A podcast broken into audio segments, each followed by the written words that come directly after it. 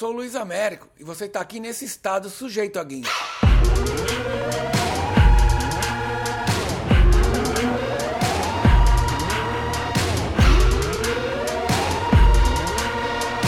No episódio de hoje eu vou tentar explicar de uma forma fácil que até a minha avó, caso estivesse viva, fosse capaz de compreender esse lance de fake news e essa balbúrdia toda que está rolando aí de é, regulamentação sobre isso.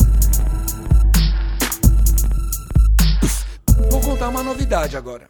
Políticos mentem. Na verdade, eles sempre mentiram, né? Pelo menos foi o que eu percebi ao longo desses anos todos de vida. Mas alguma coisa aconteceu de diferente nesse Estado democrático em que vivemos.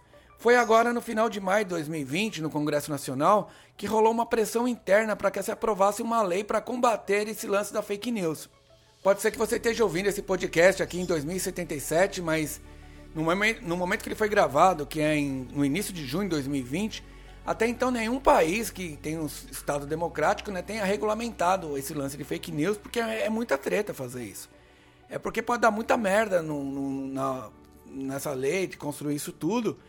Então nunca rolou nada parecido. Mas o que acontece é que o pessoal do Bolsonaro, que tem um lance que chama Gabinete do Ódio, que eles só fabricam fake news para confundir a galera, eles foram para cima dos parlamentares. E essa tática de intimidação acabou que deixando os parlamentares meio que acuados. Porque caso eles votem para uma lei precipitada e fosse dar mais merda ainda, e eles queriam mesmo era que rolasse isso, né? um grande caos.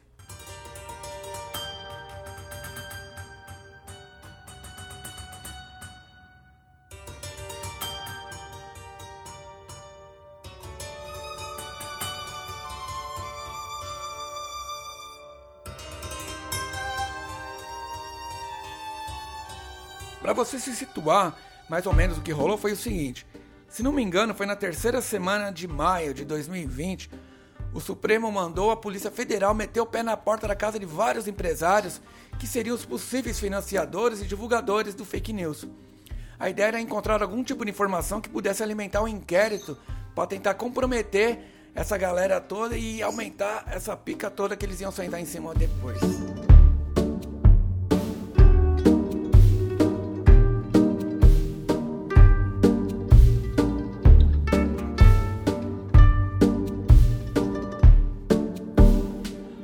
Parágrafo na outra linha travessão. O termo fake news que está em pauta hoje, aqui em 2020, pode até ser meio reptiloide, mas o lance é que os políticos sempre mentiram, né? Então você não tem dúvida disso. até comecei falando isso lá no início. Mas isso vem lá de trás, começou lá nas indústrias de bastões nicotíferos que serviam para saciar desejos pulmonares, que também é conhecido como cigarro, né? Lá no final dos anos 90, a Organização Mundial de Saúde resolveu ir para cima da galera que fumava por causa que havia umas pesquisas que diziam que tinha uma correlação entre alguns tipos de câncer e o lance do, do fumar. Então rolou essa treta. Essa indústria do cigarro poderia ter adotado vários tipos de estratégia para se defender, mas ela escolheu uma. A mesma daquele apresentador que tinha na Globo das antigas, Chacrinha, que dizia assim: Eu não estou aqui para explicar, estou aqui para confundir. E foi exatamente isso que a galera da, da indústria de cigarro fez. Falou: Vamos confundir a porra toda.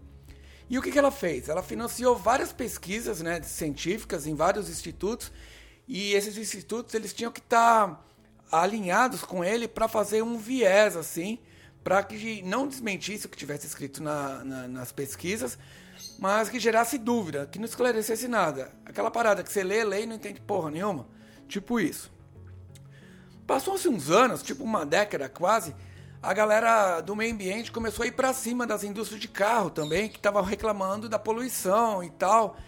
O que aconteceu? A indústria do, dos automóveis também foi para cima desses institutos de ciências para fazer estudos para confundir a galera também. Ou seja, eles começaram com essas técnicas, técnicas para desinformar o povo. Então foi meio que daí que começou a gerar essa confusão toda.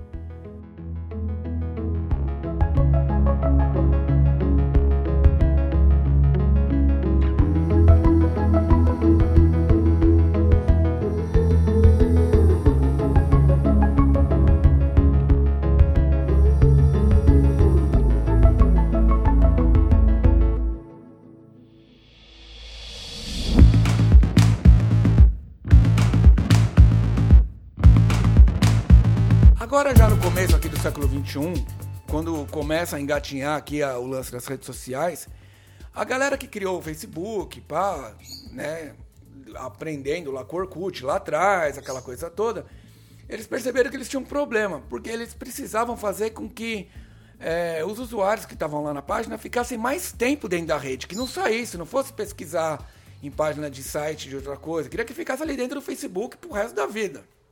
Tipo um limbo. Que você cai lá dentro, tipo um umbral, né? Que você vai lá, já era, nunca mais você sai. E daí ele contratou os, os engenheiros dele, aqueles lances todo, para ver como é que ia fazer para resolver isso.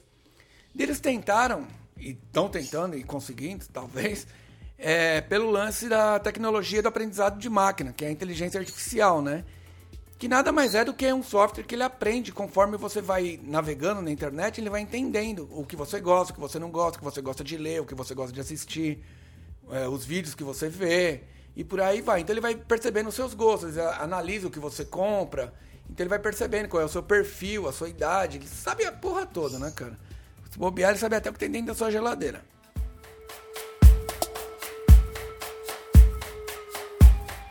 Daí nisso, essa inteligência artificial meio que encontrou um ponto fraco na gente. Ela percebeu que uma forma de fazer com que é, as pessoas ficassem mais tempo dentro das redes sociais ali era só provocar a sua indignação. E isso é o que mais as redes sociais fazem, né, cara? Ela tá sempre deixando a gente puto com alguma coisa.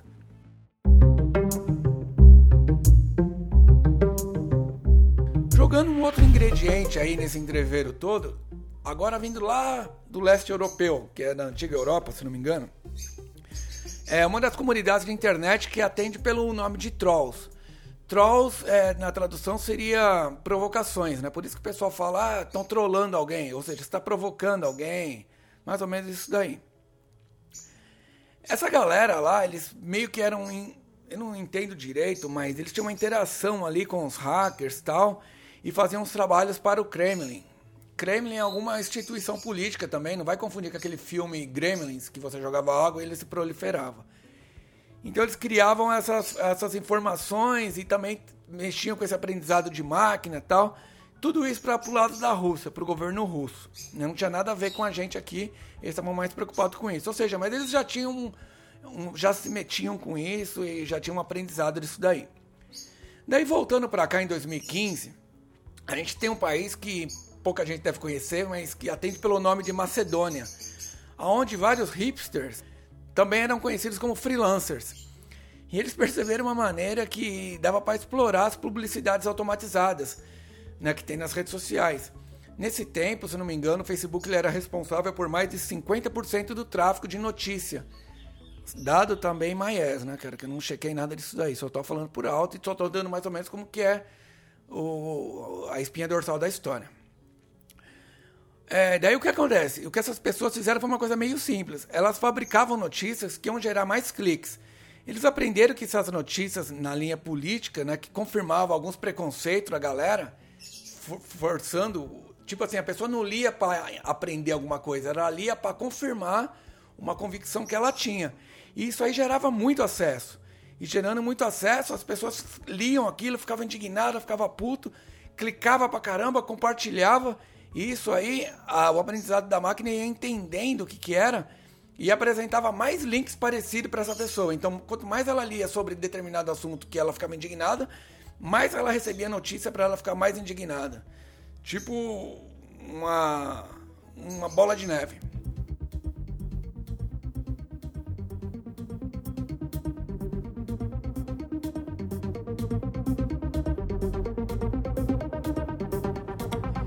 Links clicados, anúncios do Google eram exibidos e a galera que fez isso ganhava grana. Porque ela criava aquela notícia falsa, colocava os banners do Google para aparecer, o, o, as pessoas clicavam nesses banners puxando para outro anúncio e ganhavam grana pelo um serviço do Google, que é o Google AdSense. Daí isso aí foi virando uma trindade, porque ela fazia notícia, fazia o anúncio e publicava lá, então, porra, era o santo graal da fake news, né, cara? Era mais uma trindade maior ainda que essa Pai, Filho e Espírito Santo.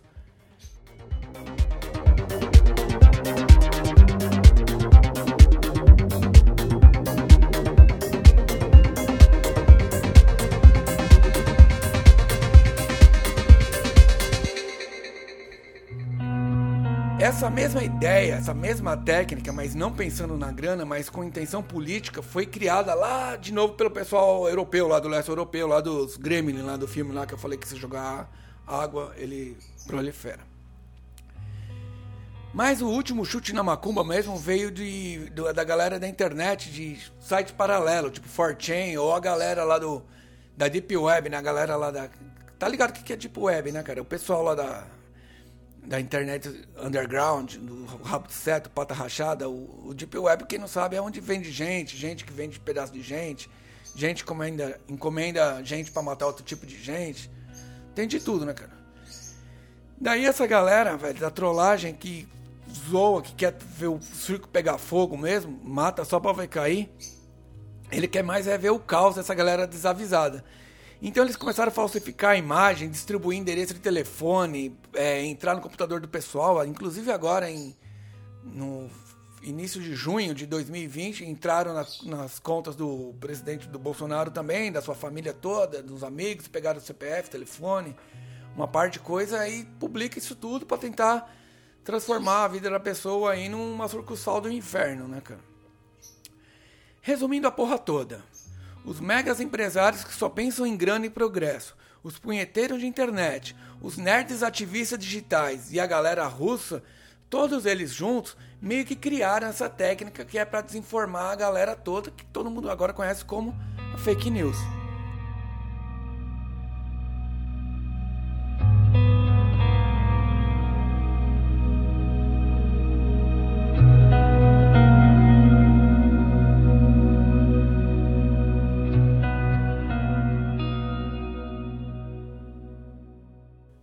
Para entender, volta e ouve de novo.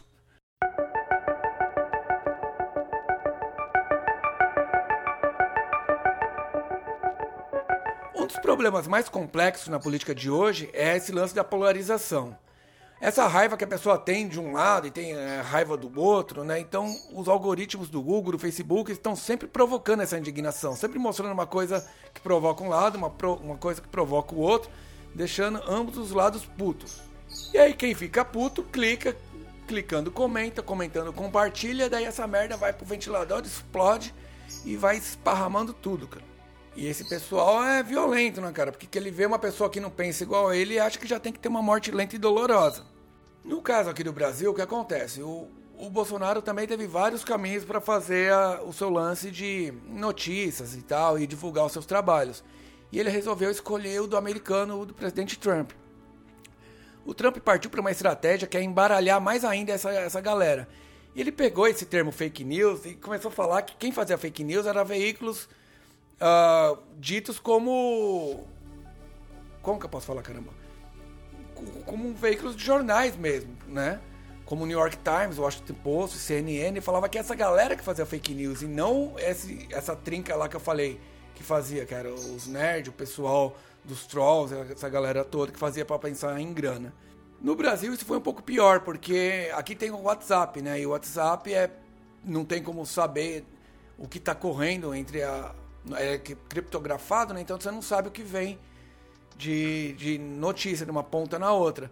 Isso foi espalhando mais ainda. Então a pessoa fazia uma fake news, postava lá espalhava para todo mundo e todo mundo já tinha aquela convicção de acreditava naquilo, quando lia aquilo se constatava, falava, ah, tá vendo, não falei que é verdade? Ia lá e passava para o outro e assim proliferava essa fake news.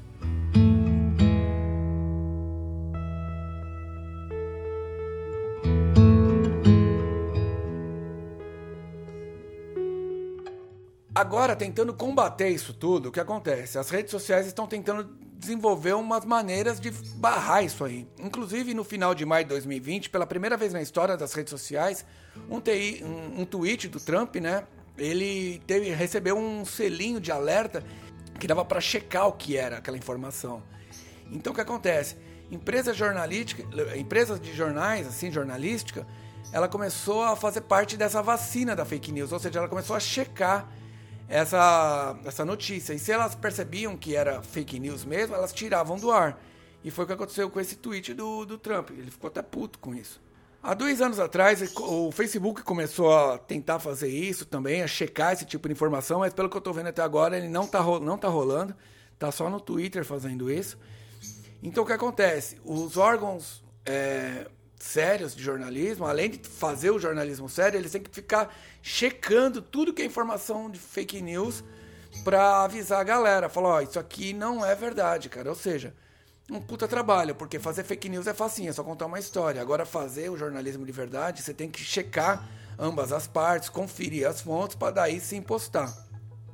Um trabalho que está sendo feito disso daí é o pessoal do Sleeping Giants. O cara ele entra num site fake news, ele vê os banners que aparecem das empresas, né?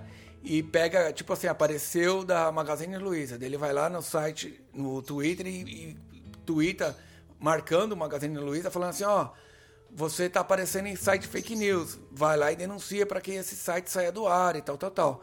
Só que isso aí é um trabalho de formiguinha que está sendo desenvolvido e daqui a pouco mais gente vai estar tá fazendo e aí vai desenrolando.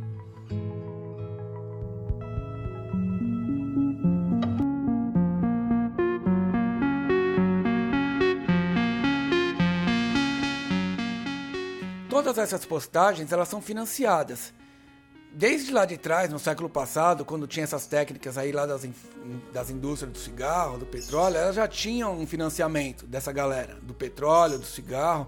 A mesma coisa acontece com os fake news aqui. Né? Tem gente que banca isso aí. Então, são pessoas que estão vendo que estão sendo favorecidas, elas vão lá e pagam é, o marketing digital para isso. Elas pagam para que essas notícias sejam cada vez mais espalhadas de todos os males, ao menos alguma coisa boa. As redes sociais serviram para expandir o assunto, né, cara?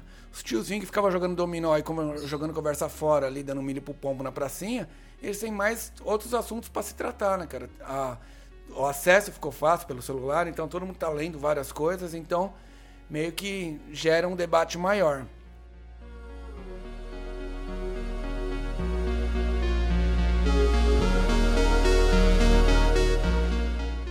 Se você conseguiu chegar até aqui, valeu, cara. Se estivermos vivos, semana que vem pretendemos estar de volta aí com algum outro tema e seguimos aí nesse estado sujeito a guincho.